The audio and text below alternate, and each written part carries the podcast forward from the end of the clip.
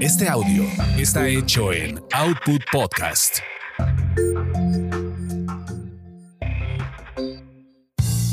Bienvenidos sean a esta su orgasmería de barrio, donde el placer es todo nuestro. Mi nombre es arroba tulipán gordito y la banda que me respalda.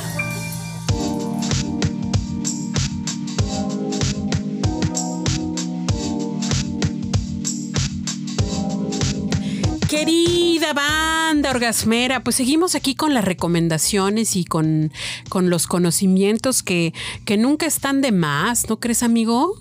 Por supuestísimo, y más con estos tips que nos estás compartiendo para una vida sexual plena. Exactamente, tú lo has dicho y lo has dicho muy bien.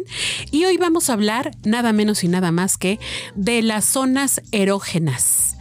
Y no, eh, vaya, más allá de los genitales, porque, ah, ¿cómo somos necios y necias? Nos vamos directamente a, pues ya sabes, directamente a lo que va. Pero a la pues no. penetración finalmente, Esa- ¿no? Exactamente. Cuando no, hay que andarse por las ramas, hay que buscarle chichis a la culebra, como dice uno de nuestras, de nuestras entradas. Aquí sí se vale, es importante, es mejor, ¿no? Sí, totalmente de acuerdo. Bueno, y una de las cosas importantes es saber dónde acariciar, dónde estimular, dónde hay que darle ahí caricias, cachondeo, tocarnos, etcétera, etcétera, rozarnos con los labios, no sé, este, pasar a lo mejor una tela, eh, un juguetito sexual, eh, una pluma, no sé, tantas cosas, amigo. Tenemos ahora una infin- infinidad de recursos, así es que hay que usarlos. ¿Tú sabías que después de los genitales, la zona más erógena son los labios? Por supuesto, los labios vaginales. No, los, los- labios, eh, los labios de la boca. Los labios de la boca, amigo. Tenemos un cúmulo ahí de terminaciones nerviosas que nos hacen que lo- nuestros labios estén así. Bueno, los labios se hinchan cuando estás eh, excitado. O sea, realmente, ¿quieres ver a alguien que está excitado o excitada? Chécale los labios, no los de abajo, los de arriba. Pero yo creo que también no solamente los besos de los labios o en los labios. Yo creo que cualquier parte erógena, hay gente que le gusta o le excita, por ejemplo, que la besen en el cuello, ¿no? O por ejemplo, que la besen este, en las piernas. No, eso Allá voy, también. allá voy. Es que mira, los labios son una zona erógena y también son un instrumento para erotizar otras áreas.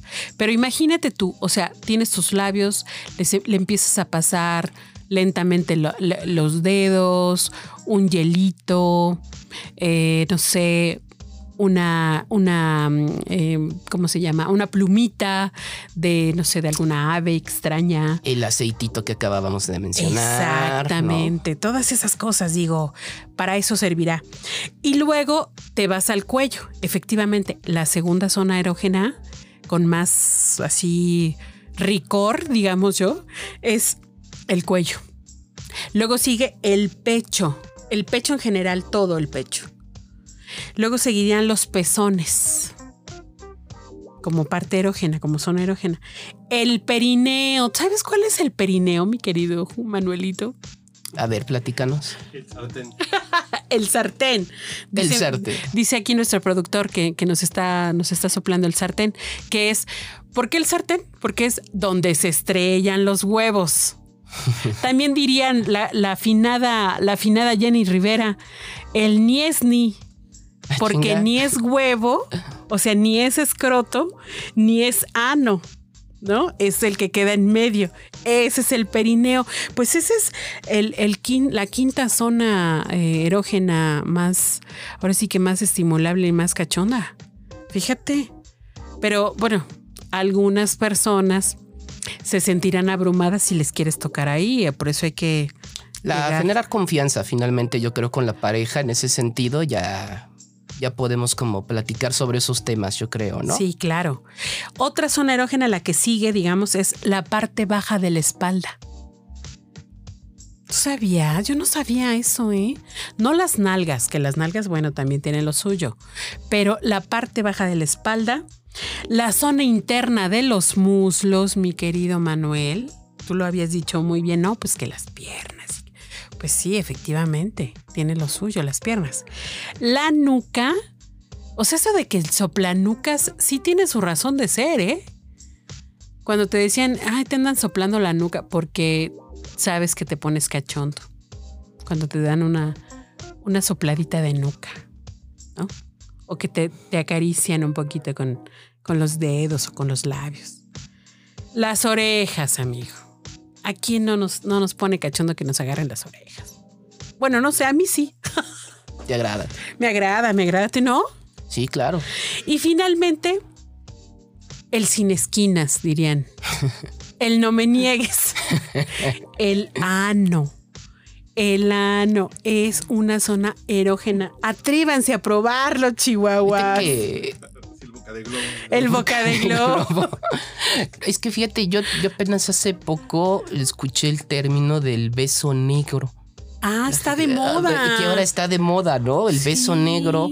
Y yo decía, chinga, pues que es un beso negro, ¿no? Este, yo también lo desconocía, al igual que tu auditorio a lo mejor, o alguna gente de tu auditorio, ¿no? Y el beso negro es un beso en el, en, en el, en, el, en el trasero, en el culo, pues. Sí, sí, sí.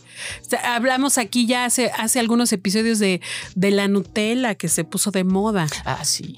O sea, que te sacan la Nutella imaginándote, o sea, refiriéndose a esa área y que no necesariamente esa área puede estar pues muy limpia que digamos, ¿no?